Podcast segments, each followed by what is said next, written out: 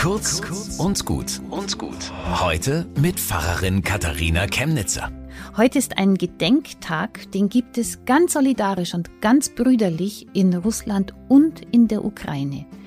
Es ist der Tag der Erinnerung und der Trauer. Man kann ihn vergleichen mit unserem Volkstrauertag. 1996 hat ihn Boris Jelzin eingeführt und 2000 ist die Ukraine dem gefolgt. Mich bewegt das so sehr.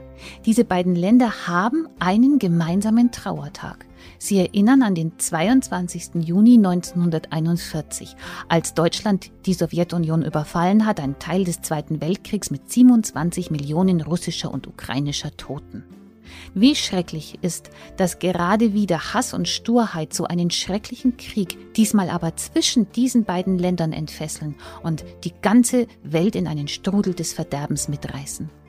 Irgendwann wird es einen neuen Gedenktag geben und man wird der Opfer dieses neuen Krieges gedenken. Und hoffentlich haben die Länder wenigstens so viel aus der Geschichte gelernt, dass sie wissen, im Nachhinein ist der der Sieger, der als erster den Weg findet zu Waffenstillstand und Frieden.